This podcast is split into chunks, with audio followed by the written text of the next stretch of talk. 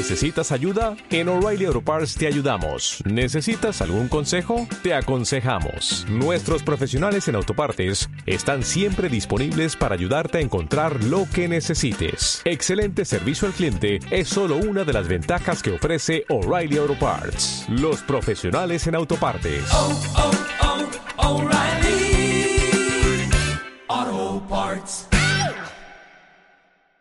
Bienvenidos al podcast de Dama, la Asociación de Derechos de Autor de Medios Audiovisuales que representa a guionistas, directores y traductores audiovisuales en España. Soy Carlos Clavijo y a lo largo de una serie de programas vamos a contribuir a expandir el conocimiento sobre nuestro sector. Esperemos que lo disfrutéis.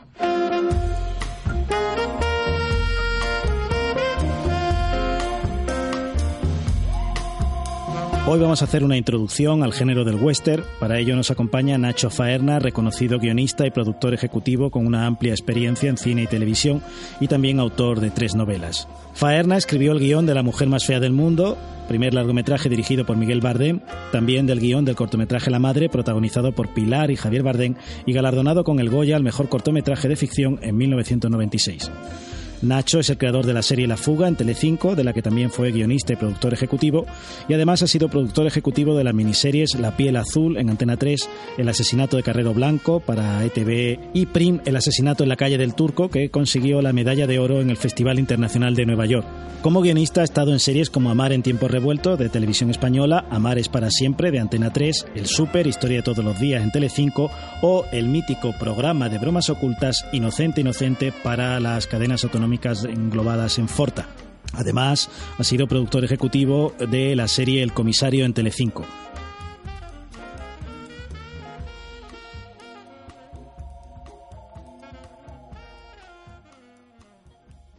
Vale, Nacho, cuéntame por qué te gusta el western. Pues, ¿por qué me gusta el western? Pues imagino que como a todo, porque, porque es una de las, digamos, de los pilares fundamentales de mi educación sentimental porque de niño ves westerns y, y, te ayudan a conformar tu idea del mundo y porque, en fin, es uno de esas, ¿no? Yo creo que es evidente, a los niños siempre les gustan las, las películas de vaqueros y a mi generación probablemente más, ¿no? Las vimos, las vimos sobre todo en la tele y, y luego jugabas a las películas que, que habías visto. Entonces, eh, para mí es... Eh, seguro el género que, que, más me gusta, que siempre me ha gustado, porque hay películas que te gustan cuando eres más pequeño, que luego a mí el western no ha dejado de gustarme nunca, ¿no? Y creo que tiene que ver con eso, con que es una pieza fundamental de, de mi educación sentimental. Y luego, porque al principio evidentemente yo no tenía, en fin, no, cuando tienes 12 años no, no, piensas en dedicarte a esto ni nada parecido, pero ya cuando encima pensé en, en, en dedicarme a escribir y pues con más razón, ¿no? Para mí, para el, luego en la educación, digamos, en, la, mi educación cinematográfica, el western es, fundamental. A mí me parece el género por excelencia del cine. ¿Qué crees que puede aprender un, guionista del western? O sea, que puede aplicar, eh, por ejemplo, antes comentábamos fuera de, de micrófono, la, simpleza, entre comillas, de las historias, la pureza, la limpieza eh, casi dramática, ¿no? estructural de, de, de es que el, el, el, western, el universo que refleja el western, lo que precisamente, o sea, es, es, sirve para cualquier cosa que escribas. Es decir, es eh, la propia la, la, razón por la que el western se, se convierte en, en, probablemente el género dorado, el género más explotado. Yo no, no, no, creo que haya ningún otro género del que haya tantísimas películas. Hay un momento en el que también es verdad que durante mucho tiempo no tenían una consideración, digamos, artística, precisamente porque se consideraban eh, entretenimiento puro y duro, ¿no? Pero sí, pero yo no creo que en el Hollywood de, de, de la, de la de los años dorados se hiciera de nada más películas que no creo que haya más musicales que westerns o que haya más películas de cine negro que westerns probablemente ni más comedias que westerns. Eh, y luego además hay musicales que son westerns comedias que son westerns. El western es un poco como un género que lo que lo fagocita todo. Eh, pero yo creo que tiene una la razón por la que además se ha convertido en un género tan importante es que en el fondo es es se ha dicho muchas veces pero es verdad es es es nuestra es nuestra mitología moderna. Es decir, todos los temas y personajes y arquetipos de la mitología clásica, de la mitología griega y romana, están en el western, solo que están eh, en vez de ¿no? en, un contexto tan alejado que a uno le cuesta imaginarse como es el de, en fin, el, que reflejan los, los, mitos griegos, pues están en, en, en, un contexto mucho más contemporáneo y reconocible. ¿no? Al fin y al cabo, un, un pistolero del 19 es, un personaje que sentimos como contemporáneos todavía hoy. Entonces, eh, esos arquetipos, esos mitos, esos, eh, esas historias que cuenta el western, son, por definición, eh, digamos que eternas, ¿no? Son, son, son, ina, son inagotables. Entonces, yo creo que es la razón por la que sigue importándonos o sigue teniendo sentido uh, hacer western. Sí, porque son historias en las que lleva muchos elementos impli implicados a la vez, ¿no? Por ejemplo, el, tema de la aventura, ¿no? La, la, búsqueda, la conquista del oeste ya es una aventura, el tema de dejar el hogar, eh, el tema de la frontera, de, de, de relacionarte con otra, eh, son, son temas que claro, si lo, piensas, si lo piensas con respecto, por ejemplo, a otros géneros de aventura, las películas de piratas son fantásticas, estupendas. A todos los niños también les gustan las películas de piratas. Pero las películas de piratas hablan de un, de un universo que salvo que salvo contadas excepciones uno no comparte no uno nunca ha estado en, en mitad de una tormenta en el ¿no? en, en, en el océano o en los mares del sur sin embargo, el western habla de, eh, de gente normal, en muchos casos, ¿no? Pues los pioneros son gente buscando su destino, buscando su futuro, buscando una vida mejor, eh, formando un hogar, intentando asentarse, encontrar un sitio donde, al que pertenecer. Eso es algo que apela a cualquier ser humano en cualquier lugar del mundo y en cualquier época. Entonces eso lo hace muy universal y muy eh, pues eso, muy cercano y muy, es algo con lo que uno se puede identificar muy fácilmente. Entonces, los, todos los grandes temas del western tienen que ver, tú has dicho muy bien, la frontera, la, es la civilización contra la barbarie, es, eh, son, los, son, son, los grandes temas de la humanidad, son, es la, la eh, el uso de la violencia, hay un uso adecuado de la violencia, eh, violencia está la justificado la ley, ¿dónde empieza la, no, esto, la, la, ciudad sin ley, el Dodge City, donde, y, y, llega uno y la impone, ¿no? El, el gran tema lo podemos ver en Liberty Balance, ¿no? El personaje de James Stewart que va allí con sus libros de, de, de leyes y que lo que intenta es convencer con la razón y con, con ¿no?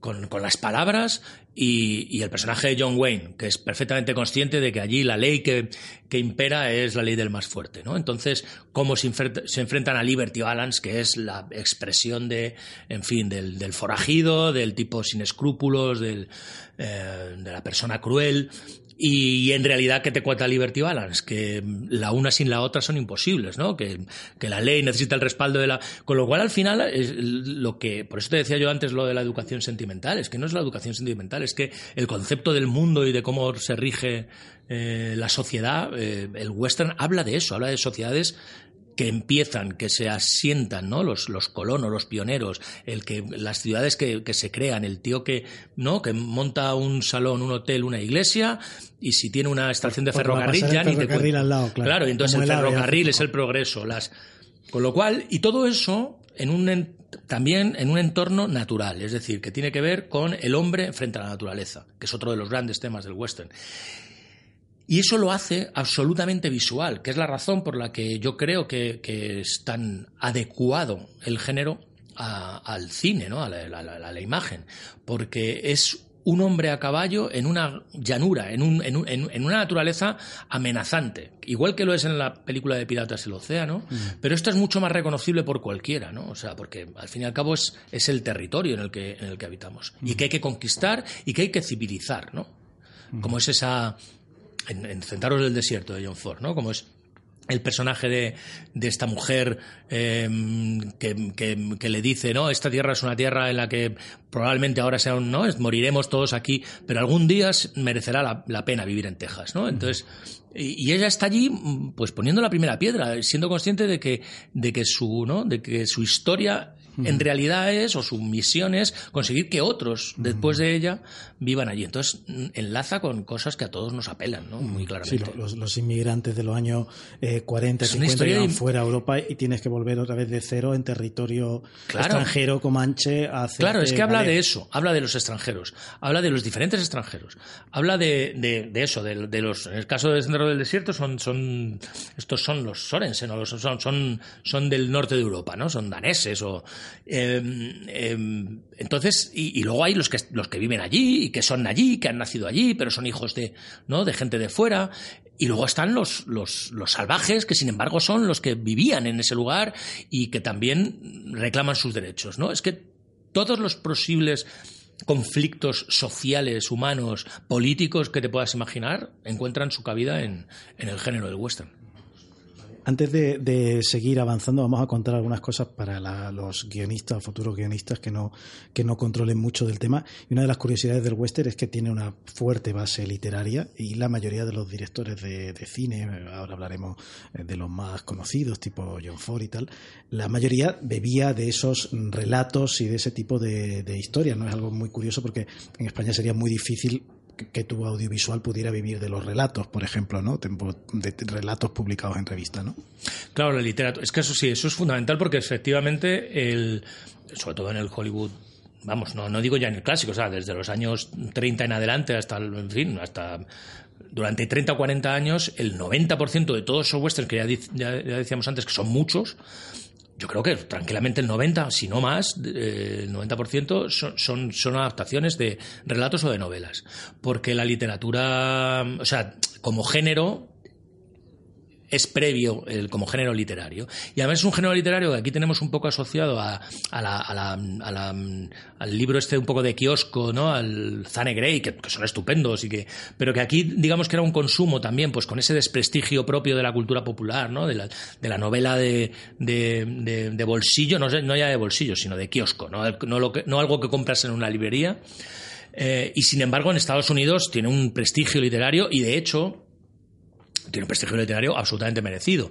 Ahora hay aquí, antes hablábamos, ¿no? De, hay una magnífica iniciativa de la editorial Valdemar con la colección Frontera, que lleva ya como 19 títulos, yo creo, eh, que, lo que hace es recuperar precisamente las grandes obras de, del, del, del, western, las obras literarias. Y yo creo que las que ha publicado, creo que las 19 que, que lleva publicadas, son, todas han sido adaptadas al, al, cine, ¿no? Y son, y además muchas de ellas películas muy reconocibles. Es decir, que en el caso además del, del western se da que magníficas, cosa que en otros casos de adaptaciones literarias eh, en, el, en, el, cine no es, no es, tan habitual, pero magníficas novelas dan lugar a magníficas películas. Eh, no sé, Centauros del Desierto, decíamos antes, la novela de Alan LeMay, que es bastante hay una, hay una diferencia, o sea, la adaptación es, es eh, no es de una fidelidad para nada absoluta, pero el, el texto original es, es, es, una novela extraordinaria. O, o, o Shane, o Raíces Profundas. Pues también la novela es eh, tan buena o, o, mejor que la película. ¿no? Cuando digo mejor, son diferentes, que es una cosa también interesante. Liberty Balance es un relato corto. ¿no? Eh, eh, Las aventuras de, de, Jeremiah Johnson, El trampero, que es una, que es una novela absolutamente sí, magistral. ¿no? Entonces, eh, toda esa, o sea, toda esa, toda ese, todo ese cine de, Hollywood del Oeste está en un tanto por ciento muy alto basado en novelas de gran calidad literaria, de buena calidad literaria, no son novelas de consumo, que tienen en general, o un buen porcentaje, tienen como característica, que es algo también bueno, propio de la literatura, anglosajona, más en general y americana en particular, muy documentadas, es decir, que son novelas muy realistas, muy los, los autores de, de, de, de western eh, se documentan, saben, las novelas no son eh, elucubraciones o, estilizaciones de, en fin, a partir de otras. Luego sí que ocurre, ¿no? Que hay, hay, hay novelas que, es, que, sus referentes son ya literarios o son. Uh -huh. Pero en general la, la, la, literatura de Western es una literatura eh, eh, histórica, son novelas históricas. De hecho, esto para esto es muy en esta colección que, que, que vamos que recomendamos vivamente de, de, la editorial Valdemar en Frontera, el director de la, de la colección que es Alfredo Lara, eh, cada libro tiene una introducción que contextualiza eh, la obra y explica también, no- normalmente te- habla también de las adaptaciones eh, cinematográficas a las que ha dado lugar, pero te pone en el contexto de la historia, de, de hasta qué punto es fiel, no es fiel y cómo refleja la realidad de la, del, del- bueno, de la, del- de la conquista del oeste, ¿no? de, la, de la segunda mitad del siglo XIX. En, Simplificando mucho, podríamos decir, por ejemplo, que este, estos autores eh, utilizan el género para hablar de otras cosas, quiero decir, porque utilizan eh, pues esta, esta mítica, estos escenarios, pues, para hablar de, por ejemplo, la justicia, eh, cómo se establece la justicia en un pueblo, o, o- Pero fíjate, no son tanto yo, por lo menos em, eh, eh, creo que eso es que esa especie como de ideologización está más en las adaptaciones cinematográficas. Sí, suelen tener más mensaje y más recado que las originales. Tú lees, por ejemplo, Centauros del Desierto y la novela, la novela es más brutal. Son, no- en general son mucho más brutales.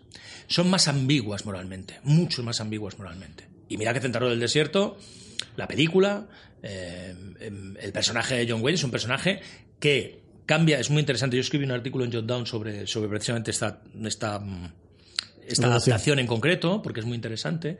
Eh, el personaje cambia. No es, el, de hecho, cambia hasta de nombre. En, la novela se llama Amos, en la, en la- película se llama Ethan.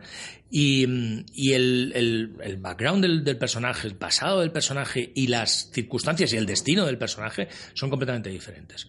En este caso, John Ford lo que hace, y Nugent, que es el guionista, lo que hacen es darle una mayor eh, convierte en un personaje mucho más turbio mucho más eh, mucho más complejo psicológicamente. Amos es bastante plano en ese sentido es un personaje mucho más de una nobleza mucho más básica.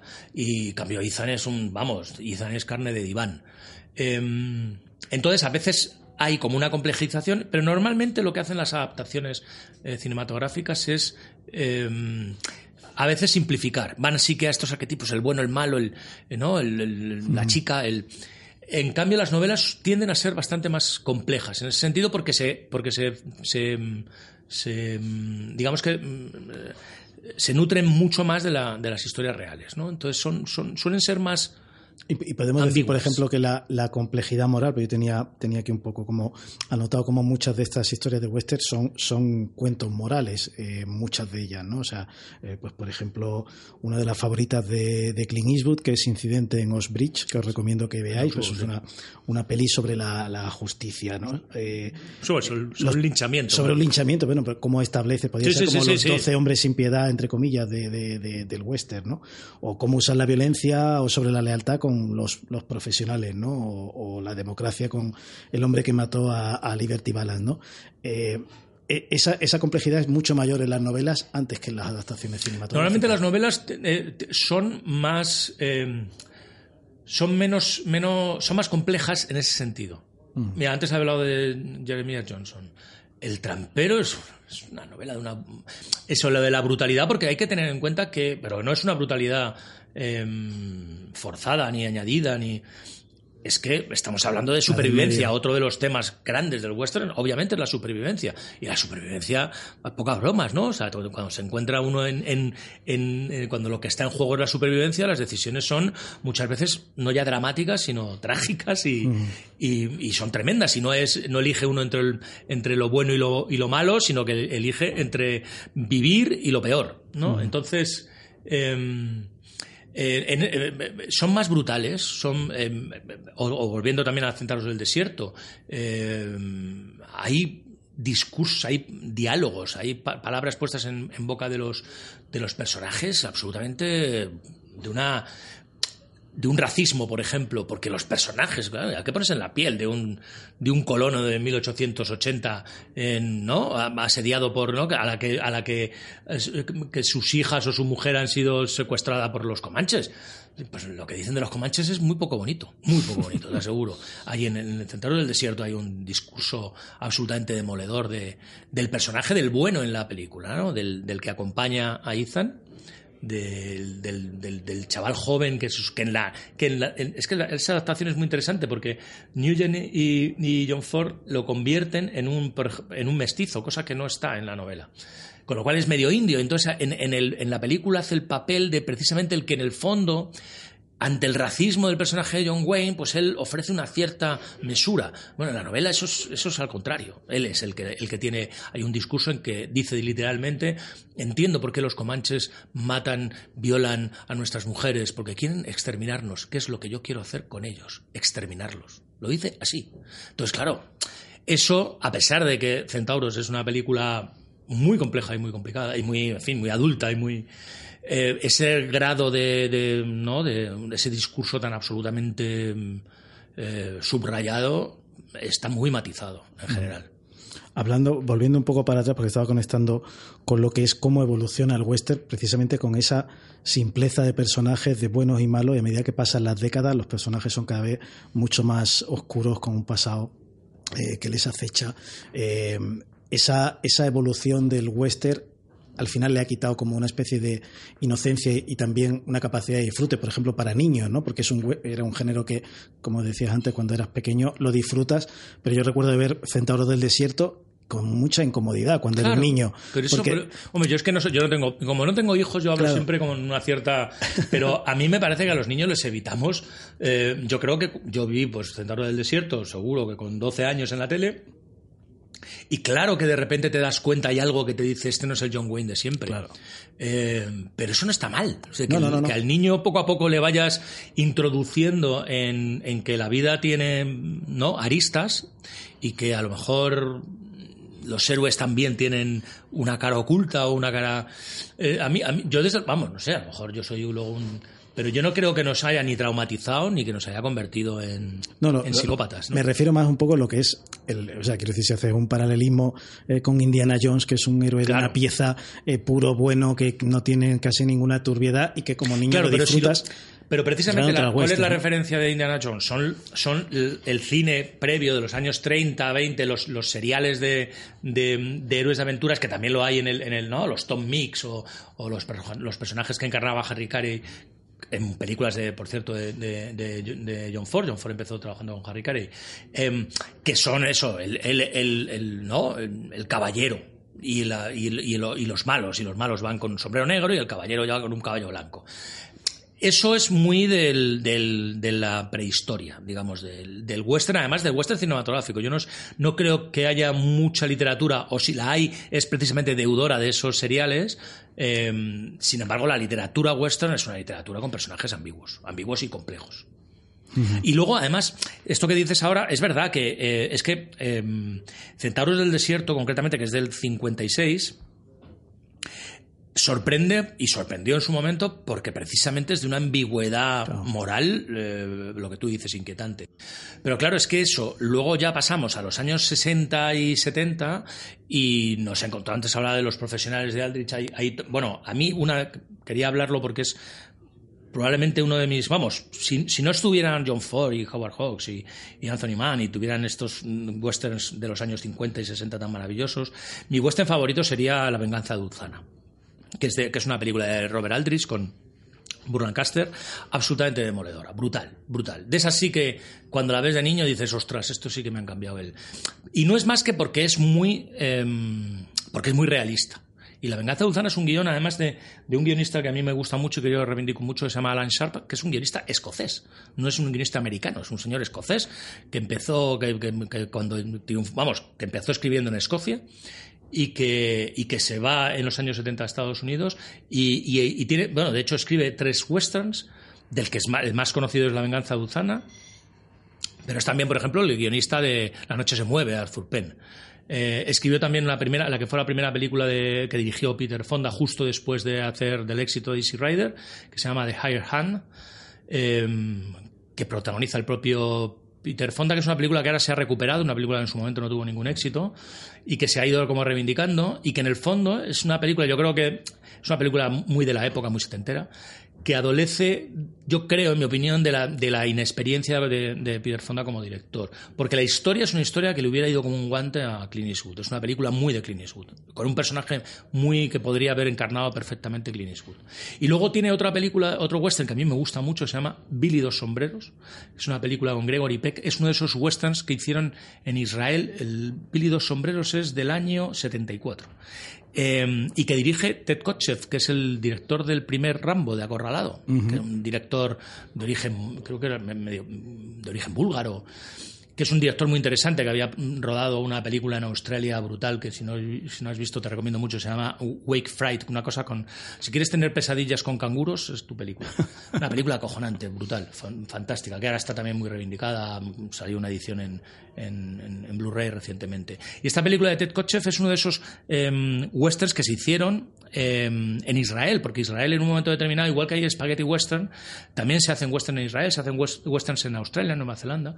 Eh, y es una película también muy particular y muy rara. Y de repente tienes a este escocés haciendo western, escribiendo unos westerns muy particulares. Y La venganza de Dulzana a mí es una de mis favoritas. El personaje de Bar Lancaster hace un trampero el típico personaje del trampero que está medio camino, que es medio, ¿no? Que es, que es, que es un blanco, pero que, que, está rodeado de indios. Eh, con un destino trágico, maravillosa. Es una película, tiene una de las escenas, un ataque a una caravana eh, que es una de las escenas más brutales que yo he visto en, el western. vamos un poco para atrás, un poco también por, por, por, sentar un poco de base para la gente que no, que no conozca mucho el género. Evidentemente, una de las piedras angulares es John Ford, podríamos hacer cuatro o cinco podcasts para, para o máster hablando sobre su, su carrera y es, es muy interesante la manera en la que trabajaba ¿no? el, el John Ford como contabas antes se cogía relatos eh, después de rodar a las seis salía del estudio y se iba a su casa a leer a buscar cuál es la siguiente película y cuando encontraba su película se llevaba a su equipo de guionistas a un, con su barco a, a, a pasar varios días por ahí a pergreñar un poco esta estructura de de los guiones, ¿no? Eh, y me, parece curioso también por, por, esa desnudez y esa, esa simplicidad, ¿no? Esa, esa, idea casi tan clara que encuentras en los guiones de western que cuando los desglosas ves que son como una serie de elementos, bueno, hay complejo, pero me refiero bajo, bajo una apariencia muy eh, muy eh, muy desnuda, ¿no? Muy de, pero si piensas, yo creo que en el caso, o sea, quizá eso sea más adecuado cuando hablemos cuando hablamos de Howard Hawks o cuando hablamos de de, las, de, los de Anthony Mann con James Stewart. Quizás sean así, más lineales, menos... Joder, es que Liberty Balance es una especie de puzzle. No, pero que específico, o sea, que la estructura del guion es endemoniada. Centauros del Desierto es una película rarísima de guion, rarísima, con flashbacks, con paso de tiempo que transcurre durante muchísimos años, con un arco temporal larguísimo. Es decir, que John Ford tiene películas bien raras en ese sentido, desde el punto de vista de la estructura del, guion. Hay, una anécdota que a mí me gusta mucho que, cuenta que el, guionista de, de, buena parte, bueno, los cuando Dudley Nichols se cansa de, las extravagancias del, pobre John Ford, que también, pues en fin, le daba demasiado a la botella y era bastante gruñón, como buen irlandés, eh, John Ford empieza, le, encarga, es Ford Apache la primera película que le encarga a, a Frank S. Nugent. Nugent es un neoyorquino crítico de cine, un señor que escribe en los periódicos en Nueva York, que no, que él mismo lo dice y lo cuenta con mucha gracia, ¿no? Que no había visto un caballo en su vida, que no distinguía un, un indio de un, o sea, un urbanita neoyorquino costa este a, tope que es crítico de cine, que le gusta mucho el cine, que de hecho ha sido eh, ha, elogiado mucho las películas de John Ford, que se va a probar suerte a Estados Unidos, vamos, perdóname, a California, a Los Ángeles, empieza a trabajar y que en realidad intenta trabajar como guionista y no tiene demasiada fortuna al principio hasta que lo agarra John Ford y le dice, vas a escribir conmigo, bueno, vas a escribir para mí. Y le encarga Ford Apache. Claro, a este tío que no ha visto un caballo entonces, lo que cuenta, lo cuenta Nugent, es muy divertido, es que John Ford lo que le dice es, le da 20 o 30 libros, lee todo esto, le manda ahí al territorio navajo con un profesor de la Universidad de Utah, con un antropólogo, para que conozca a los indios y vea cómo vivían y cuáles son sus... fin, para que vea cómo es el territorio y la vida de aquello. Y cuando vuelve de todo esto, de leerse esos 20, 30 libros y de estar tres semanas con este tío, no a John Ford, ¿eh? le manda a él con el, con el antropólogo este, cuando vuelve le dice que te has leído todo tal, tienes más o menos claro, vale, ahora olvídate de todo lo que has leído, vamos a escribir el guion. Y eso es, y es For Apache, este es el primer guion que escriben, que escriben juntos, no, que escribe Frank Nugent, porque John Ford no se sentaba a escribir, era otra. No, pero y escribe la primera, For Apache es la primera de la trilogía de la, de la caballería de John Ford. El, eh, también es responsable del, de, creo que de, alguna de las de las otras, no sé si de la Legión Invencible, yo creo que sí, que la Legión Invencible también es suya. Luego la otra, no, Río Grande, creo que ya no la escribe él. Pero bueno, son todas relatos de- del mismo, están todas basadas en relatos del mismo escritor, de James Warner Vela. Bueno, pues eh, esta es la, manera de trabajar de este hombre, que es, y Nugent es el que acaba trabajando, el que acaba escribiendo Centauros del Desierto. Y también las, variaciones que, a las que somete la historia Ford sobre el guion, hay que tener en cuenta que Centauros del Desierto ya la produce él, tiene, tiene un control absoluto sobre lo que hace, sobre el montaje, ya no depende del estudio. Y, del guion de, de Nugent a lo que hay en el rodaje, hay improvisaciones, cosas que están improvisadas en rodaje, que son atribuibles exclusivamente a John Ford, que cambian absolutamente, por ejemplo, el personaje de, de John Wayne, ¿no? de Ethan. Entonces, ese, el, el- el- yo creo que, que John Ford era un tipo eh, muy, muy, muy complejo. O sea, no, no era, yo creo que precisamente sus películas sí que adelantan. Yo creo que Centauros del Desierto es una película muy, muy moderna para su época. Y las de Howard Hawks, que, son, que me encantan, los, ¿no? la trilogía de los ríos de Howard Hawks, y son películas estupendas, pero sí que son lo que tú dices, más lineales, más, más una historia ¿no? Con, con- con los elementos dramáticos muy definidos. Pero sin embargo, cualquier espectador que viera en su momento, y que viera ahora, pero en su momento todavía más, el Centauros del Desierto de, Claro. de, de John Ford, diría, pero ¿qué le pasa a John Wayne? Que, Claro. claro, el momento que, en que que, tú está, te das cuenta de que a un indio en la, en no, la- no, la que va tumba y no, no, le arranca la cabellera. Sí, sí, eso sí. es una improvisación en. Eso no está en el guion. Eso lo improvisa en set. Cuando le arranca la cabellera cicatriz. Pero es que además dices, oye, o sea, que hay un momento en la película y dices, es que va buscando a su sobrina para matarla. ¿Cómo te queda? John Wayne quiere matar a su sobrina. O sea, con lo Bueno, cual. es- es- esa, premisa hoy en, en 2019 sería imposible que un estudio te aprobara una película en la Sería que complicado, sí, voy, sería a, complicado. voy a buscar a mi sobrina, la voy a matar. Esa es la película y la vais Esos a son los westerns que sí que se hacen en los 70, 60, 70, sobre todo en los 70. ¿no? En fin, cuando piensas en, en Peckinpah o en Aldrich, pues so- son westerns muy amorales, no vamos a decir inmorales, sino muy amorales, en donde los buenos, ¿no? Lo- los del el grupo salvaje, ya me dirás tú, a quién, ¿no? a quién tomas como ejemplo de, ¿no? de conducta sí. moral. Bueno, y, lu- y luego todos los western italianos donde ya mm, prá- prácticamente se viene Claro, lo que hacen los, los spaghetti eh, es una hiperestilización. Entonces juegan y, tra- y- y transgreden un poco las. No, fíjate, ni siquiera... Yo creo que no son tan transgresores en ese sentido, porque sí que tienen héroes muy, muy claros y muy de una pieza. Sí que pueden ser más amorales o menos... no les mueven los ideales, sino el propio interés. Y tienen un, un- ¿no? como un- un rasgo más individualista pero son también mucho más arquetípicos. Es decir, de hecho, bueno, fíjate cómo es el hecho de que ¿no? el, el famoso personaje de Clint Eastwood en las películas de León es el personaje sin nombre, no tiene ni nombre. O sea, es, es un arquetipo puro y duro, ¿no? Es como el pistolero reducido a una especie como de, de, de- casi de expresión, ¿no? Como casi como una abstracción, ¿no? Y eso, eso, eso sí que es propio de, de- de esa como visión desde la periferia, como ¿no? desde, desde Europa, de un mito que nos resulta más o menos ajeno. ¿no? Pe- Pero lo, lo curioso aparte es que, que los propios directores europeos y directores de fuera aportan al, al western, hacen sus propias versiones, que es decir, se convierte casi en un lenguaje universal donde directores españoles hacen western, directores italianos, Claro. directores ingleses. Y esto que te decía yo, fíjate que pu- puedes pensar que un director al final, pero que lo que, lo escri- que Alan Sharp, que es un señor escocés, que no ha pisado un- en su vida aquello eh, y que escriba la, la- la venganza de Dulzán es un western absolutamente clásico, me refiero en el sentido de realista, no hay una reformulación y, y lo tienes, eh, ¿sabes? Y, y lo ha escrito un señor que no, que no, que no pertenece a aquello. Eh, pero ¿por qué? Porque lo que decíamos al principio, porque en el fondo cualquiera se siente apelado por, por los códigos de ese, de ese género.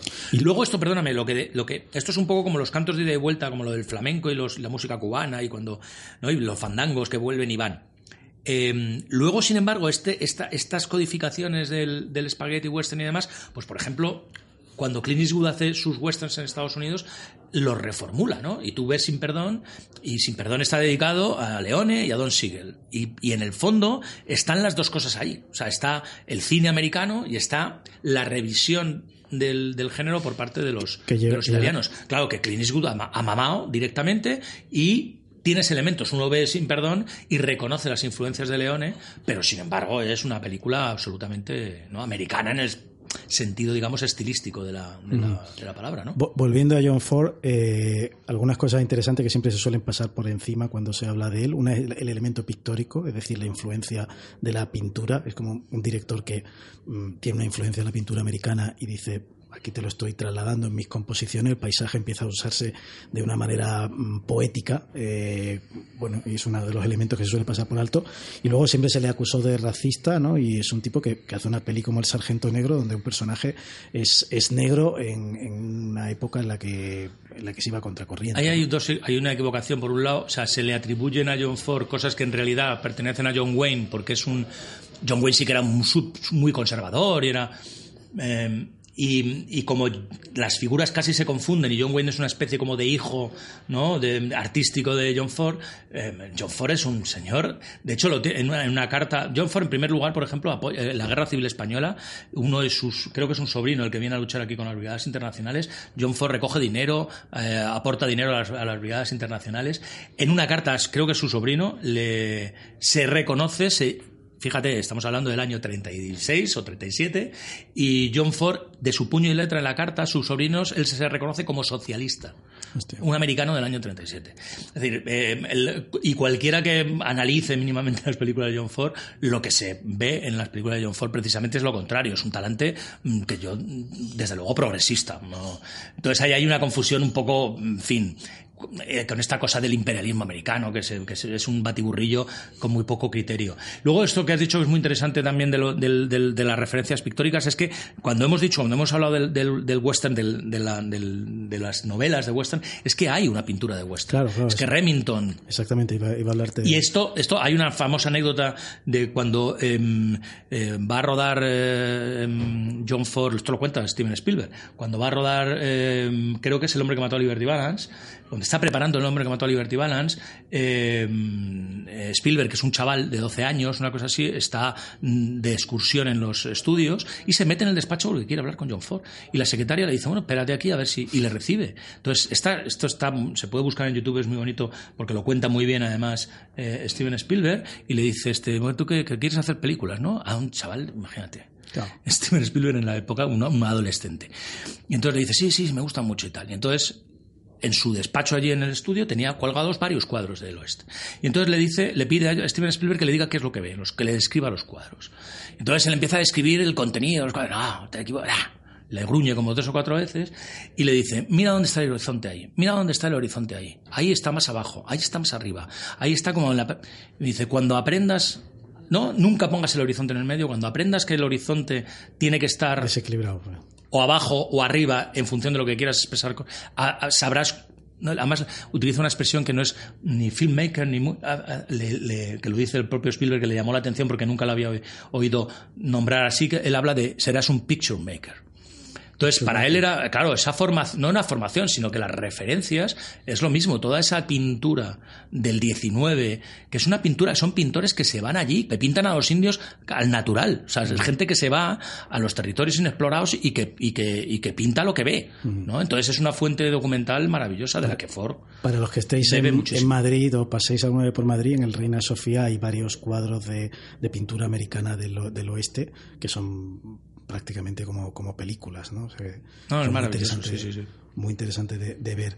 Eh, estamos contando cómo va evolucionando un poco el, el- el género ¿no? y la- las conexiones que hay, cómo luego, a partir de la Segunda Guerra Mundial, hay una especie de, de oscurecimiento ¿no? y, de, y una- un peso fuerte en los personajes del, psicoanálisis y todo esto. Y, poco a poco el, héroe deja de ser alguien, como mucho, deja de ser un, un señor plano que mata indios y convierte comienza a convertirse en alguien torturado por diversos tipos de fantasmas. ¿no?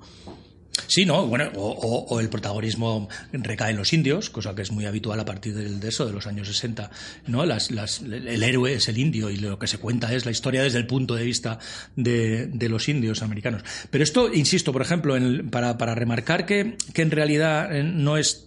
Las, las novelas, esta que te digo del oeste, el- la autora de Liberty Balance, que es Dorothy M. Johnson, esta mujer, que es una de las grandes autoras del western y que escribía sobre todo relatos cortos, eh, es también la autora del, del- del relato en el que está basado esta película setentera que a todos nos impresionó mucho de pequeños, eh, que, eh, Un hombre llamado a caballo, la de Richard Harris. Que cuando uno la ve, claro, dices, esto es una... Bueno, pues ese relato es contempo- contemporáneo, está escrito mm, cuando escribió Liberty Balance. O sea, so- y, y para nosotros son como dos ejemplos de, de westerns épocas como- de épocas muy diferentes. Pues están basados en, o sea, en relatos que están escritos por la misma persona con muy poco tiempo de diferencia. ¿no? Entonces, es en realidad lo que hay es que, evidentemente, en el cine esa, esa complejidad, no sé cómo llamarlo, es que no es exactamente, porque a veces no es, no es una cuestión de complejidad, pero sí que esa ambigüedad moral eh, se cuela en las historias y cuando los personajes eh, adquieren una dimensión, pues eso, con más aristas y, y entonces en los años 60 y 70 hay un montón de películas eh, que, que tiran que tiran por ese lado, ¿no? Que, lo que decíamos antes de, de Peckinpah o de, o, o de Fuller. Pero bueno, Fuller ya lo hace en los años 50. Tú ves los westerns de Fuller, tú ves Yuma, con Sarah Montiel y Rod Steiger. Sarah Montiel, por cierto, está doblada en, en, en Yuma por Angie Dickinson, que es una cosa que me enteré hace poco, eh, en inglés, en la versión original en inglés. Claro, yo decía, qué bien habla esta mujer inglés, cuando, cuando todo el mundo sabe que Sarita Montiel, vamos, con, con, con Anthony Mann parece ser que, no, que no, no llegaron a tener una conversación nunca, hacían otras cosas. Eh, y, y es porque está doblada por Angie Dickinson, que es, fan, es, fan- es fabuloso, ¿no? Es una mezcla como explosiva. Pues tú ves eh, Fuller, eh, tú ves Yuma, por ejemplo, y es una película del año 57 que parece de los 70, que ya porque Fuller es un francotirador de estos que hacía películas muy fuera del- de la lógica, era un productor independiente, ¿no? Un señor que se producía sus propias películas, las dirigía, las escribía, se las guisaba y se las comía, ¿no?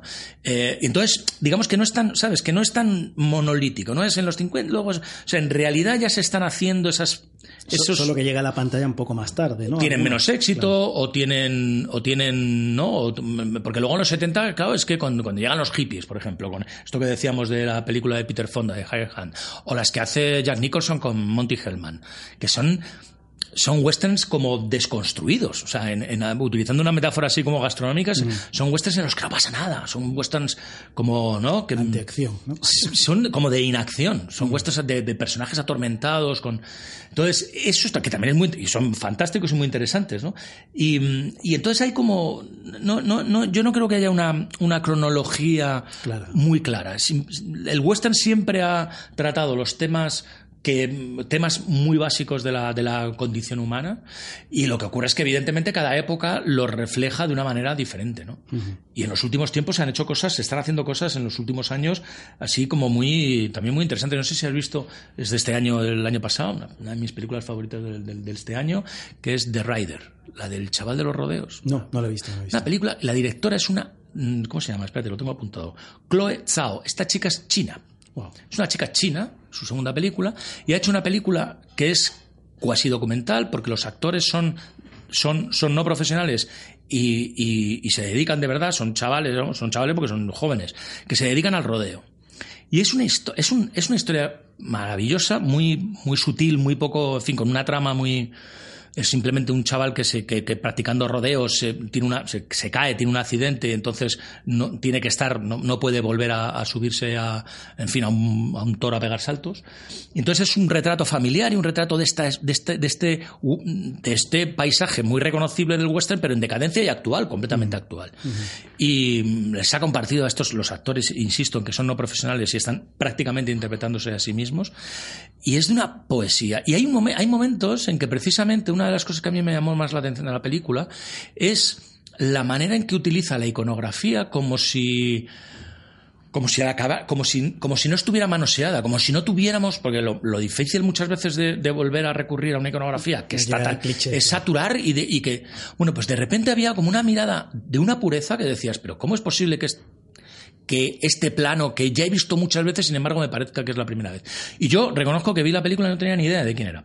Entonces me puse a investigar quién es, quién es, vi que era Chloe Zhao, que tenía un nombre raro, y, y es una es una china, es una china que, que, que, que vive en Estados Unidos desde, ya de adulta. Con lo cual, y que además ella reconoce en entrevistas que ya no, que ya no había visto westerns de pequeña.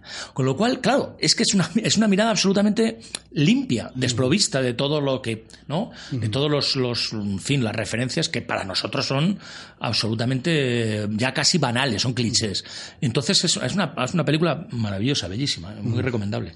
Y la prueba además es, es muy interesante porque es una directora, que también es un género tan absolutamente eh, Masculino, relacionado con la testosterona. También hay otra película que a mí me gusta mucho de los últimos años, eh, que se llama Mix Cut Off, que es de esta directora, una directora independiente americana, se llama Kelly Richard, que tiene varias películas eh, que, han tenido más o menos repercusión porque las protagoniza Michelle Williams, que, es, que parece que son amigas. Eh, y esta es una especie de centauros del desierto. Esta sí que, cuando tú decías antes de los personajes que no hablan, esto es como un documental de unos colonos. O sea, un documental me refiero son gente que no habla, que no. Es, es una película súper contemplativa, interesantísima, fascinante. Yo la vi como, como, como quien la ve casi ¿no? como hipnotizado. Y, mm, y claro, es una película independiente. Pero ¿qué es lo que hace? Es una aproximación pues antropológica casi, ¿no? Es como, seguramente así, es más parecido a eso, la vida de un colono en el año 1860 en las grandes praderas, que lo que luego vemos Claro. dramatizado en las películas del oeste. ¿no? Quizá que este otro tema eh, muy interesante es que mm, la saturación, porque también había westerns en televisión, series como Bonanza y todo esto, genera una saturación de tramas donde hemos visto 800 veces el atraco al banco, el sacar a los rehenes de tal, que hace que los directores vayan buscando como ángulos diferentes. ¿no? Estaba citando antes eh, esta de un hombre llamado Caballo, ¿no? Que, eh, y, y- y hay muchas de estas películas un poco de, conforme te vas, a- se van acercando al personaje del indio, ¿no? Hay, hay, eh, empieza a ver en los 70 una especie de conciencia ecologista. Sí, no, y, con, y con la lucha de los derechos civiles en Estados Unidos, Claro, claro, empieza a haber una. Entonces se hacen, yo recuerdo, ¿no? películas sobre Jerónimo, se les se pone el punto de vista en el lado del, del- del- de los indios, ¿no? Claro, y se refleja. gran hombre con, con, Claro. con tal con Dustin con Hoffman, Dustin Hoffman. Y, y en esta de un hombre llamado caballo hay como una especie de nacimiento de una conciencia porque el tipo le dan Ed Harris no le dan una especie de droga y se pasa a Sí, sí, trabajar lo- para trabajar a, estar con una tribu india y hay como una especie de Un rito ritual inicial, sí, sí. donde él, él tal no y luego conectaría mucho más tarde con, con bailando con lobo donde ya el, el cowboy americano que podría encarnar eh, eh, Kevin Costner. eh, Costner, eh, va, prácticamente está con los indios, ¿no? Ya no es, ya no está del lado de los americanos, sino está defendiendo Mm. eh, a, la, a, a la tribu, ¿no? Y es muy interesante todo esto que cuenta como, como, como, como hay mm, mezclas, ¿no? Y, y cómo se va polarizando por un lado hacia el lado de los indios y por otro lado con pequeñas apariciones cada vez más importantes de las mujeres en las tramas, ¿no? Y tenemos a, a Clint Eastwood que en Sin Perdón la trama es eh, gira sobre una venganza, un- un- una, una vendetta donde unas prostitutas que han sido abusadas, hablamos del año 1992, ahora que estamos con el Mm. Sí, sí, con de el Me Me Too, eh, ya Clint Eastwood en el 92 hace que unas mujeres sean el motor de la trama porque hacen que William Mooney vuelva a deje de coja las armas de Claro, pero antes lo comentábamos antes eh, fuera del micrófono, ¿no? El, el- el guion de Sin Perdón está escrito a finales de los 70. Entonces no se llega a hacer hasta cuando se llega a hacer, pero es una película que está hecha mucho antes. Con lo cual al final, tú imagínate lo que dices, si, si esa película saliera ahora, todo el mundo diría, ah, mira, se apunta al carro. Y yo, No, pues esto está escrito en, en- en- a finales de los 70, con lo cual mm, cuando esto no era... no, no, era, no, no estaba de moda o no, en fin, no era como una tendencia, ¿no? Con lo cual yo creo que el western, lo bueno, lo, lo grandioso del western es que acepta, es, es, un, es un universo que, hacer, que acepta mm, muchas visiones del mundo, ¿no? Que, que el- al, al que uno se pueda acercar para contar otras cosas, ¿no? Es, un- es una de sus grandes virtudes. Cuenta, aprovechando que ahora has hablado del guionista de, de Sin Perdón, cuenta un poco el proceso, porque, porque el propio Clint Eastwood le había echado el ojo a ese guion, un guion que llevaba. Sí, esto, el, el 79. David Webb Peoples lo escribió, ah, mm, él cuenta que lo escribió cuando vio Taxi Driver. Entonces, bueno, Taxi Driver ahora mismo no recuerdo, yo creo que es del año 78. o, em, pero vamos. Y entonces fue a raíz de ahí cuando, y de hecho, cuando uno lo piensa, pues efectivamente, sin perdón, tiene una- un parecido razonable el personaje de William Money con el, con el Travis de, de, de Robert, de, pero sí, de Robert De Niro. Entonces, eh, y lo escribe entonces y, lo, y es el primer guion que él vende.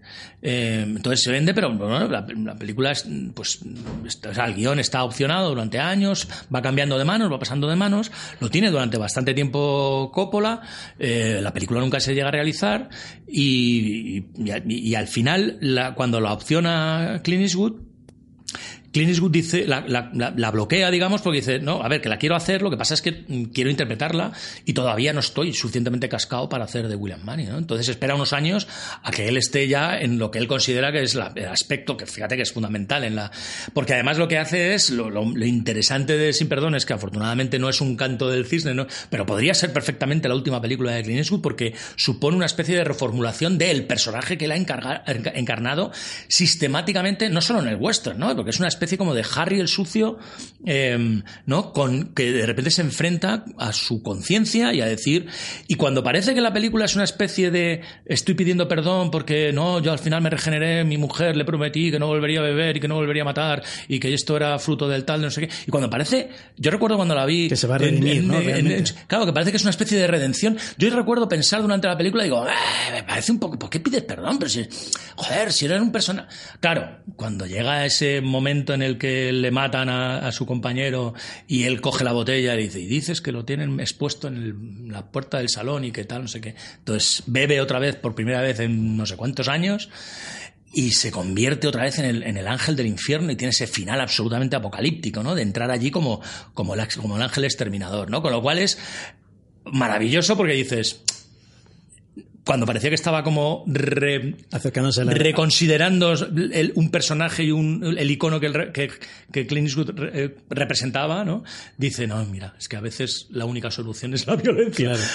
Que dentro del contexto es evidente. O sea, este tío hay un momento en que dice, vale, muy bien, pero habéis pasado una frontera, lo que habéis hecho no es ya cargarse a, o cargaros a mi amigo, es que lo habéis expuesto que está, pues, o sea, mm, no merecéis vivir y voy a ir allí, os voy a sacar a todos. Y, luego con mi amigo es negro, quiero decir que es una de las. Quiero decir, cabalga con un. con- es Eso cosa- fíjate que no sé hasta, eh, creo que, pero tendría que revisar, no sé si está en el guion como tal. No lo sé, sinceramente, no, no sé si el personaje... A- Ahora con la distancia parece asumido y tal, pero quiero decir, No, un año- negro en el oeste 1992 era- era un- Es, es un riesgo. Es una rareza también, Claro, ¿no? Los claro. negros están en las películas del oeste y normalmente en las películas de John Ford siempre las, las protagoniza el Woody Strode, pero, pero sí que es verdad que, que, que ese nivel de... No, porque lo que hace Morgan Freeman es un pistolero más, Claro, ¿no? Es-. Entonces, eso- y es una película muy, muy, esa sí que sin perdón, sí que habla mucho del mito, ¿no? Porque de, de hecho, el personaje del chaval joven, eh, este que no ve un pimiento sin gafas, eh, eh, en, en esa, en la mejor secuencia de la película, que es la secuencia en la que están debajo del árbol esperando a que venga la puta, que es una maravilla de guion de puesta en escena, de montaje, está en tiempo real. Esa, la puta que viene mm, cabalgando, bueno, cabalgando, pero viene al paso desde el pueblo, y entonces yo, eh, Clint Eastwood está esperándole y está mirando. Y cuando hay el plano contraplano normal en, ortodoxia, sería que, bueno, cuando vuelvo al contraplano de donde veo a, la, puta acercándose, pues podría haberse, haberme ahorrado por montaje una elipsis puramente narrativa de 20, 30, 40 metros. No, siempre vuelve al mismo punto. Tarda en llegar la, de Dios, porque mientras tanto tiene la conversación en la que el otro chaval le dice, era así en los, en viejos tiempos. Y lo que le está diciendo, claro, él está, el chaval está hablando del mito, de, y es verdad que hacíais y tal. Y el otro lo que le está diciendo es, no, me acuerdo, la mitad de las veces estaba borracho, eh, desmitifica la figura del. Pero sin embargo, cuando llega la prostituta, que además justifica el te he estado, nadie te, no, te he estado vigilando mientras venía nadie te sigue, con lo cual justifica que hayamos aguantado todo el plano ese durante tantísimo tiempo. Y entonces ella le comunica que Morgan Freeman está muerto y está expuesto en la puerta del salón. Entonces él coge la botella de- de- que está bebiendo el chaval, empieza a beber y es cuando toma, es el momento en el que el personaje cambia y todo lo que le acaba de decir. Y todo lo que Jim Hackman le cuenta al periodista que va con, con- Richard Harris, con el Duke, con el, pato este del. que le llama The Duck en vez de The Duke. em, The Duke of Death, y entonces él le llama The Duck of Death. Y, lo que, y que lo que en esa secuencia en la comisaría lo que le está diciendo es: todo esto que estás contando que te cuenta Richard Harris es absolutamente mentira. O sea, esto es, estas novelas que estás escribiendo son. Y le, y le cuenta la verdad de cómo ocurrió, de que, y todo es súper casposo y súper cutre es lo que de repente la película está como mm, mm, desmitificando y sin embargo cuando Clint Eastwood vuelve a beber coge la pistola y vuelve al pueblo ese último tiroteo es un tío contra qué, 12, una docena, se los carga a todos, es exactamente el mito, la, el, mito, el mito del pistolero capaz de, de, de matar. Que, y luego el otro, cuando el, el periodista le dice, ¿Cómo, ¿Cómo, lo has hecho? ¿Mataste, disparaste este primero porque pensaste que tal? Y dice, no lo sé, he tenido suerte. Uh -huh. Dice, em, empezó a disparar. ¿no? Sí, sí, me, me los he quitado. Se, se. Pero veníamos de unas secuencias previas donde eh, hay una muerte, disparan a un chaval y le oyes agonizando todo el rato, una secuencia casi en tiempo real, donde ves el efecto de la muerte eh, sí. en el que y hombre, hay este momento en que lo matan en el, en, al otro lo matan en la letrina, que claro, es como, claro, sí, sí, tío, sí. O, sea, es, o, sea, es, como lo contrario de, no hay absolutamente ninguna glamuriz, glamurización del asunto, ¿no? Pero es una película muy interesante por eso, porque es una especie como de antología del western, sin perdón, ¿no? No, hemos pasado por encima y los, los, más fanáticos del western evidentemente se van a, a, cabrear un poco. Hemos pasado por el gigante Sergio Leone, lo que supone. Eh, voy a hacer una pregunta un poco eh, con maldad. ¿Tú crees que los guiones de Sergio Leone eh, son alucinantes a mí o, es, o, es, más o es más la puesta en escena como él dilata los tiempos como él a visualiza ver, es una, eh, obviamente bueno, no es, pero también es que reducir el espagueti a sí. Leone también es mucho reducir no porque hay porque hay uh, Corbucci o so, hay, sí. hay, autores autores o sea con una mirada autoral y con y que no que para nada son réplicas eh, pero bueno concretamente Leone yo creo que son eh, a ver, evidentemente, por lo que son recordadas es por una estilización formal, eh, pero esa estilización formal siempre está eh, desde el guion. Eh, yo no, hombre, no creo que sean. A ver, los, los westerns, salvo, salvo contadas excepciones, mmm, no han pasado, no, no, no, no, no se caracterizan por qué buen guion tiene. Ocurre, o sea, eh, antes hablábamos de Liberty Balance, hay guiones digamos, estructuralmente muy complejos y complicados y difíciles de montar y que están muy bien resueltos, pero el western no, no, no intenta sorprender, no, el western es un, sí, es no, un, no es, juega a los es, giros, claro, no juega a giros de guion, no es son, el western es un giro, es un, es un género dra dramáticamente muy puro en ese sentido y lo que hace es enfrentar al personaje a un conflicto muy claro y resolverlo, para bien o para mal. Es decir, que no, que no tienden a ser, ¿qué es lo que ocurre? Que en, en por ejemplo, a mí, sin perdón, me parece un, un el, el trabajo de los diálogos, cuando el western empieza a intentar reproducir de manera más o menos fidedigna eh, cómo era de fuera de los clichés, cómo era la época, eh, se producen y no hemos hablado, hemos hablado muy de pasada, pues por ejemplo está el caso de la serie de David Milch, ¿no? Claro. De Deadwood. Claro, pero es que Deadwood es, ¿cómo son esos diálogos, no? Que, que es, ¿qué es lo que hace? Es un western un poco eh, especial porque es un western de interiores, un western que transcurre en la ciudad, en donde no se van de un lado a otro, pero claro que es, es no siempre se habla de la referencia de Shakespeare, es que en realidad tienen una, una fuerza literaria que está en este caso en los guiones, ¿no? en los diálogos. De Deadwood, para los que no lo sepáis, es una serie de HBO del año 2004, ¿no? aproximadamente, estuvo sí. con David Milch. Cuatro la, temporadas, ahora están, vamos, se han rodado ahora una, una como un cierre que, que, que, sé que se ha rodado y que estrenará HBO. Y, y, es una visión muy eh, hiperrealista realmente del, del western. Pero también ciudad... muy poco, es decir, muy literaria. Es muy. Eh, es, es, como realismo sucio, o sea, puedes. Está lleno de barro, de sudor y de porquería y, y los personajes dicen fuck cada tres palabras. Es.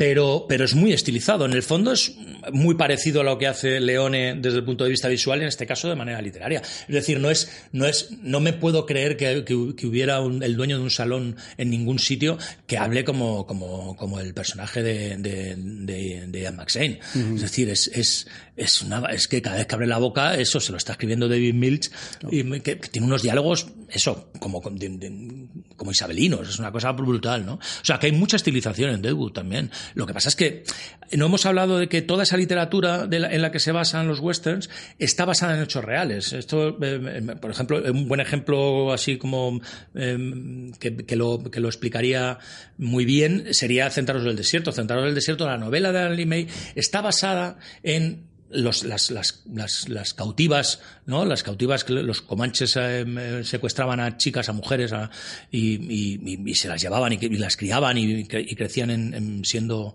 siendo indias, que es una, que, es, que, que, hay muchos casos, una, no era una excepción, era, hay mucha, y hay mucha, muchos casos reales en los que está basada la novela de Alan Lee May, y Alan Lee May es hijo de, de colonos o sea, sus abuelos eh, vivían en, en, donde transcurre la historia que le está contando. Eh, y entonces hay una elaboración primero literaria y luego dramática. Pero en el origen siempre hay eh, historias reales. O sea, eso que decíamos que las novelas del oeste son novelas históricas, ¿no?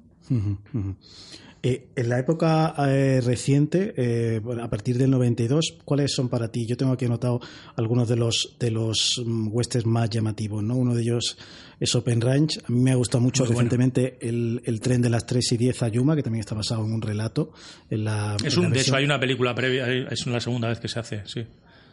Hay una película de los, de los 60, yo creo. Y, la, y, la, y el, el punto de vista que adopta Tarantino, ¿qué te parece en la, en el western? ¿Te, te Esto, gusta personalmente a mí, por ejemplo, fue una, a ver, pero fue una decepción porque me gusta tanto el, el- y, a- y me parece, o sea, estaba, des- o sea, y sabiendo que a a Tarantino obviamente le gusta tanto el western, yo había esperado una, una- o sea, es una, es, al final es una película que transcurre dentro de un interior entera, es una película muy teatral, sin que esto sea nada peyorativo, pero a mí me hubiera gustado ver un, sinceramente, o sea, es como, o sea, si yo mañana no me va a dejar nadie hacer un western, pero Ostras, ¿no? Las- los grandes spa... Ay, al principio, ¿no? Pero, pero es una es una historia muy claustrofóbica, muy los personajes encerrados, casi con un, ¿no? Que tiene más que ver con un relato de Agatha Christie que con...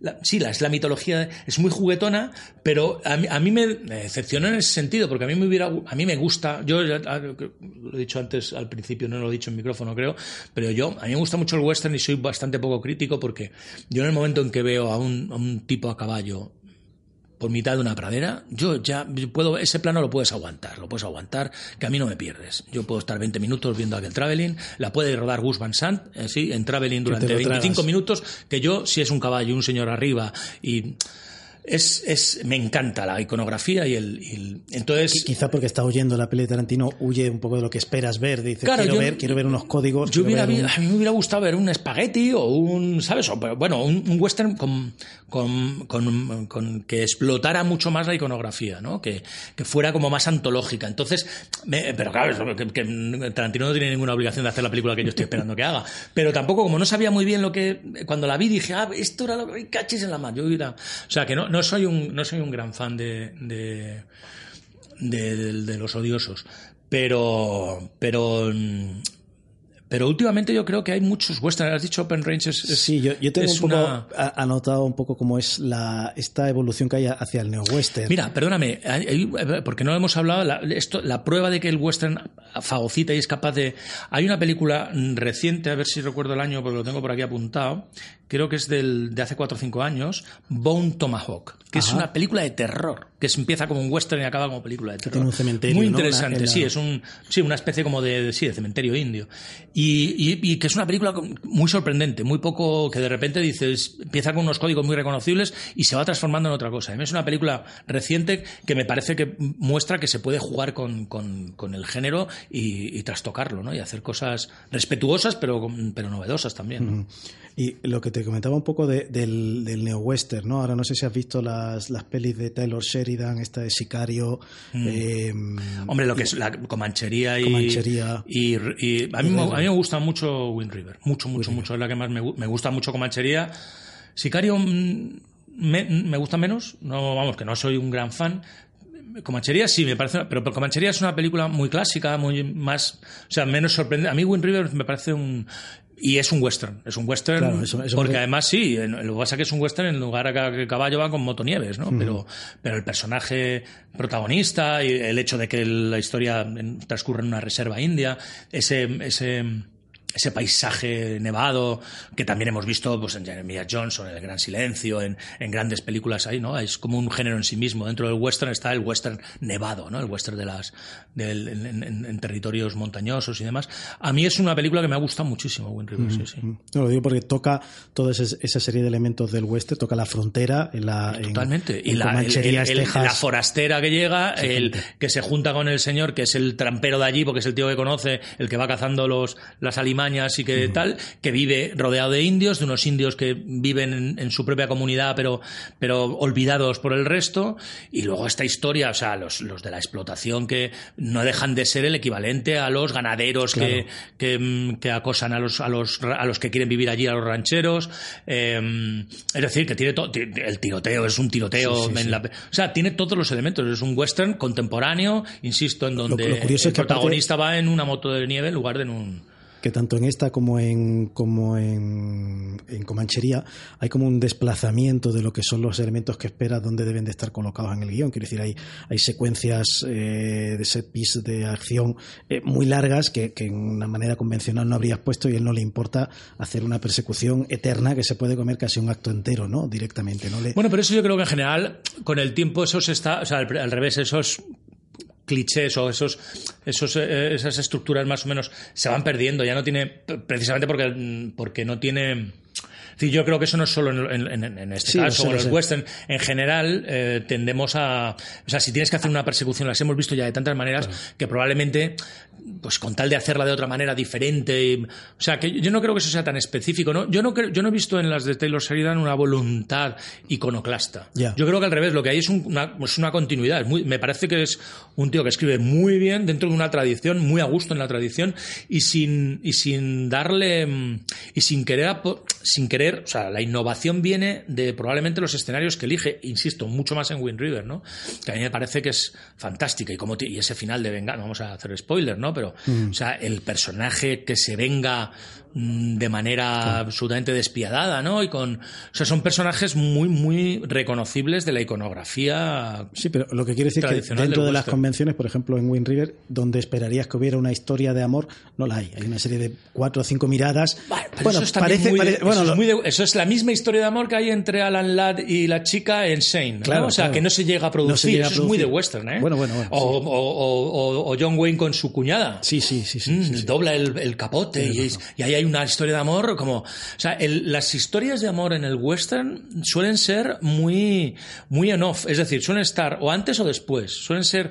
¿no? O, o piensa en, en- en Howard Hawks, en Río Bravo, Angie Dick- antes hablábamos de... Es Angie Dickinson, ¿no? Sí, es Angie Dickinson. Es, sí, es Angie Dickinson, ¿no? Con John Wayne. Es Angie Dickinson.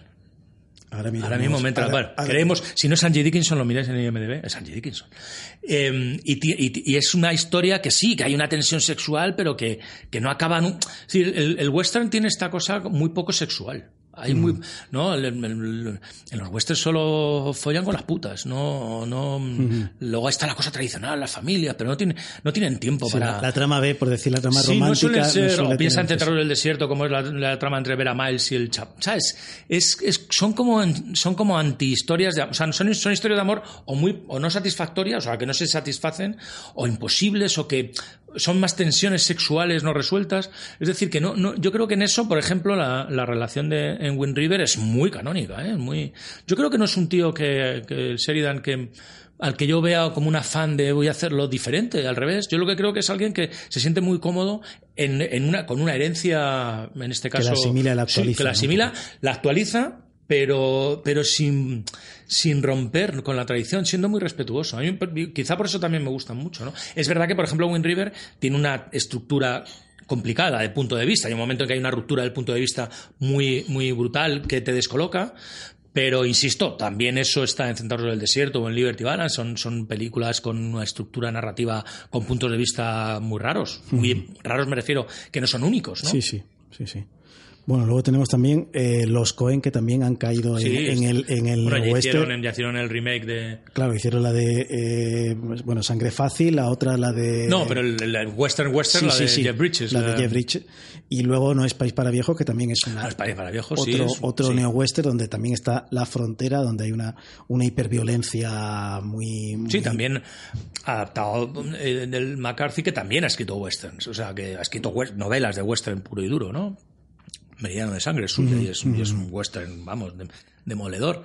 Em, Meridiano de y Sangre es la- una novela mm, bastante impactante, que está muy bien y que, y que hay dudas de que realmente alguna vez Hollywood la vaya a llevar porque tendría que censurar muchísimo por el nivel de violencia, ¿no? Bueno, ahora ya se puede- yo creo que se podría hacer. Otra cosa es que yo creo que es difícil de adaptar en general. Tiene un tono complicado. Y de hecho, la- la- eh, No es País para Viejos, que me- una película que a mí me gusta mucho, precisamente los Cohen optan por esta especie como de fidelidad muy grande a la novela desde el punto de vista de la estructura narrativa, que creo que funciona muy bien literariamente y que en, en la peli es un poco desconcertante.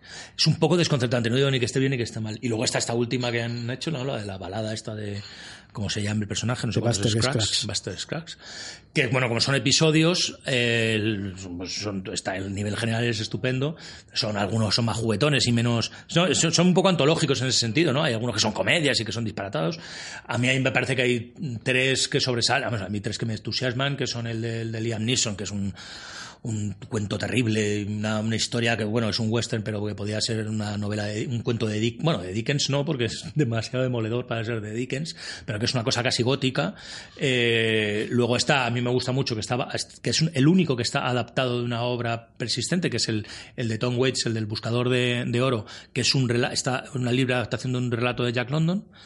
Y luego la, creo que es la última, la más larga, que es la de, las, la de la caravana y la pionera, que yo sinceramente, que es la que a mí me, vamos, que me gusta, que, me- es esto, ahí me satisface lo de ver grandes praderas y ver indios y ver disparos y ver, ¿no? Ver lo que uno espera de un western, que yo- pero yo creo que hubiera dado para película. Yo, a mí me, me, me hubiera gustado que esa lo hubieran reservado y se hicieran dos horas con ella, ¿no? Porque está muy bien contada y funciona muy bien, pero yo creo que los personajes y la situación daba para haber hecho una peli, una peli, una peli, no un episodio dentro de una antología, ¿no? Estaba pensando ahora que es muy curioso que Spielberg, por ejemplo, nunca le haya puesto las manos al western. En el, en el prólogo de, de la ¿cuál es la tercera de Indiana Jones, ¿no? Eso que hace Monument Valley con el con River Phoenix haciendo de indie es lo único que hay. Yo creo que fíjate, hay una especie, bueno, y si a mí me gusta, yo soy súper fan y estoy muy solo en esto, pero soy muy pero muy fan, que es una de mis tres películas favoritas de Spielberg, de Lincoln.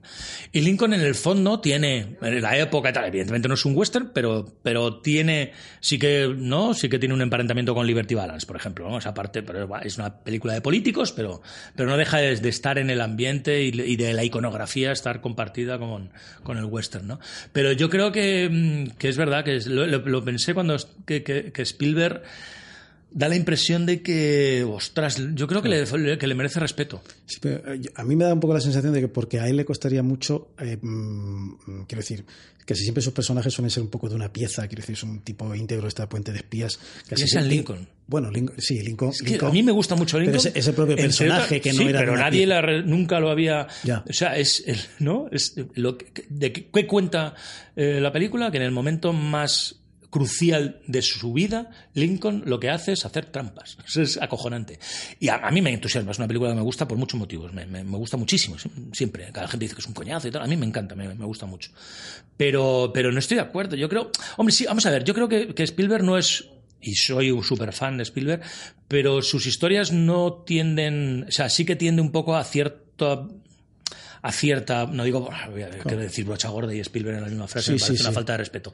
Pero sí que son un poco más uni- uni- unidimensionales. Salvo, si luego lo piensas, por ejemplo, ¿no? El, el, el prota de Encuentros en la tercera fase, ¿no? Está zumbado Sí, y sí, es, está- ¿sabes? Es un tipo como obsesionado, es un tal- tipo, como, un tipo que no es un, no es un, no es un padre de familia ejemplar, precisamente. Entonces, bueno, no sé, pero yo, yo fíjate, yo creo que es una iconografía que la, no sé, ojalá hiciera una película, me gustaría mucho, pero, pero me da la impresión de que, de que, de que le genera, vamos, quiero pensar que le, que le genera demasiado respeto, que le impone, que dice, oh, ¿dónde voy a, cómo voy a poner yo Ya. la cámara? Y de hecho, en eso, cuando lo hace en el, en el Indiana Jones, es un guiño, es como para quitarse el capricho de quiero, cualquiera, yo, yo he tenido la suerte de estar en, Mon- en Monument Valley, cuando estás allí y ves aquello, dices, traigan una cámara ahora mismo. Claro, o sea, esto es acojonante, ¿cómo no vas a, cómo no vas a querer plantar aquí una cámara? Es un sitio... Y hablábamos antes de micrófono eh, de si podríamos alguna vez en la, en- la cinematografía española eh, contar el siglo XIX como un western, ¿no? Si sería posible, ¿no? Eh, hablábamos tal vez sobre decir, Curro Jiménez no deja de ser un, ¿no? los códigos del western aplicados a principios de ¿no? a la guerra de independencia. Yo te comentaba que yo, es nada más que un guiño, pero cuando hice la, la TV movie sobre el asesinato de Prim, como es la época, y no, pues sí que nos recreamos, de hecho, tanto vestuario como arte manejaban referencias de western en el sentido de revólveres, que porque estaban en la época. Entonces, y de repente nos resulta raro que, que lleven un revólver un español. Bueno, pues es que en el siglo XIX ya había revólveres. Prim tenía un revólver que atesoraba como una de sus armas favoritas. Entonces, bueno, y, la, hay, hay, un momento en que hay una llegada de un tren, que mm, los personajes son, o sea, tú lo ves aislado ese plano y parece una película del oeste.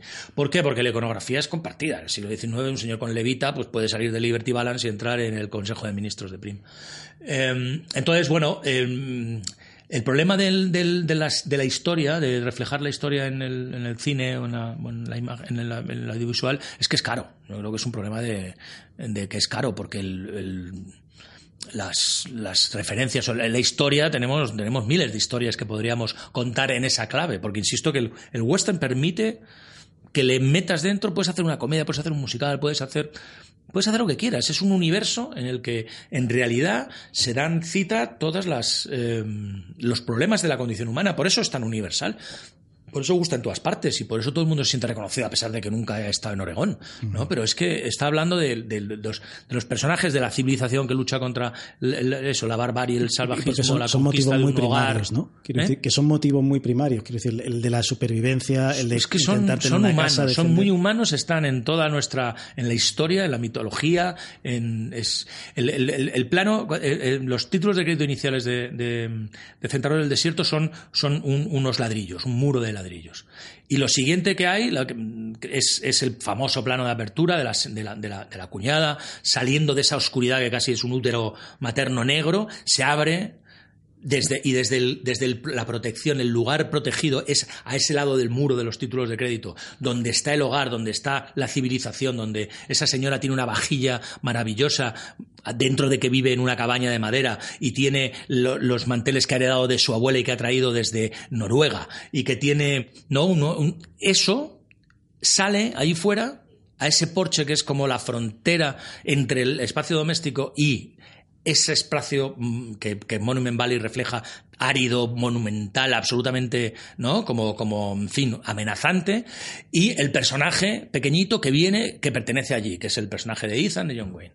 Entonces, ese señor entra en, el hogar y cuando está allí, en el, ¿no? vienen los, otra vez, los que pertenecen, los que viven ahí fuera, que son los indios, y destrozan eh, esa paz o esa, ese pequeño reducto de civilización que son las cuatro paredes de la, de la cabaña del, del, ranchero.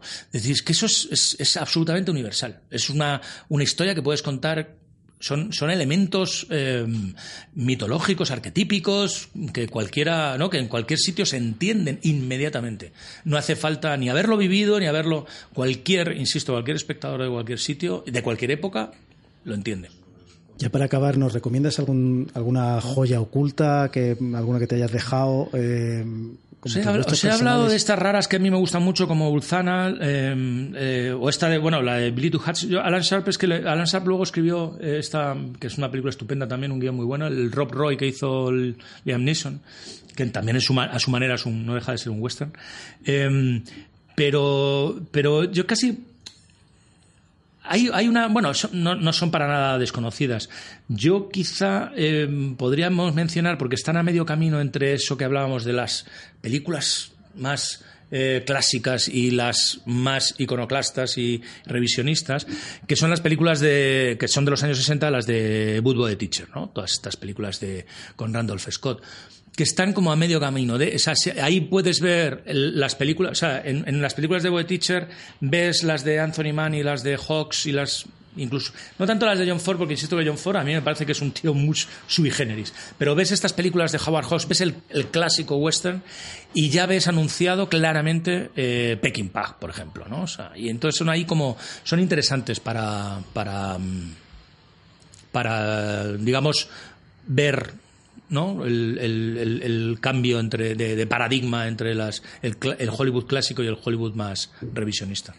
Pues eh, yo creo que esto ha sido todo por hoy. Lo que queríamos era hacer una pequeña introducción para todos los, los eh, jóvenes escritores o gente que se quiera dedicar al, al mundo audiovisual, que tuviera una serie de, de, claves y de parámetros para poder entender un género apasionante que nos tendría horas sí. hablando y que es el, el, el western. Pero yo creo que hemos dado un buen repaso. A, en fin, hay muchas cosas fuera, pero yo creo que hemos hablado un poco de de todo ha sido un placer y muchísimas gracias. Vale, por, por muchísimas gracias Nacho Faerna por, por, tu compañía y por tu erudición. bueno, gracias Carlos. Esto ha sido todo en el podcast de Dama, la Asociación de Derechos de Autor de Medios Audiovisuales que representa a guionistas, directores y traductores audiovisuales en España. Esperamos todos vuestros comentarios a través de redes sociales y las plataformas de descarga. Hasta el próximo.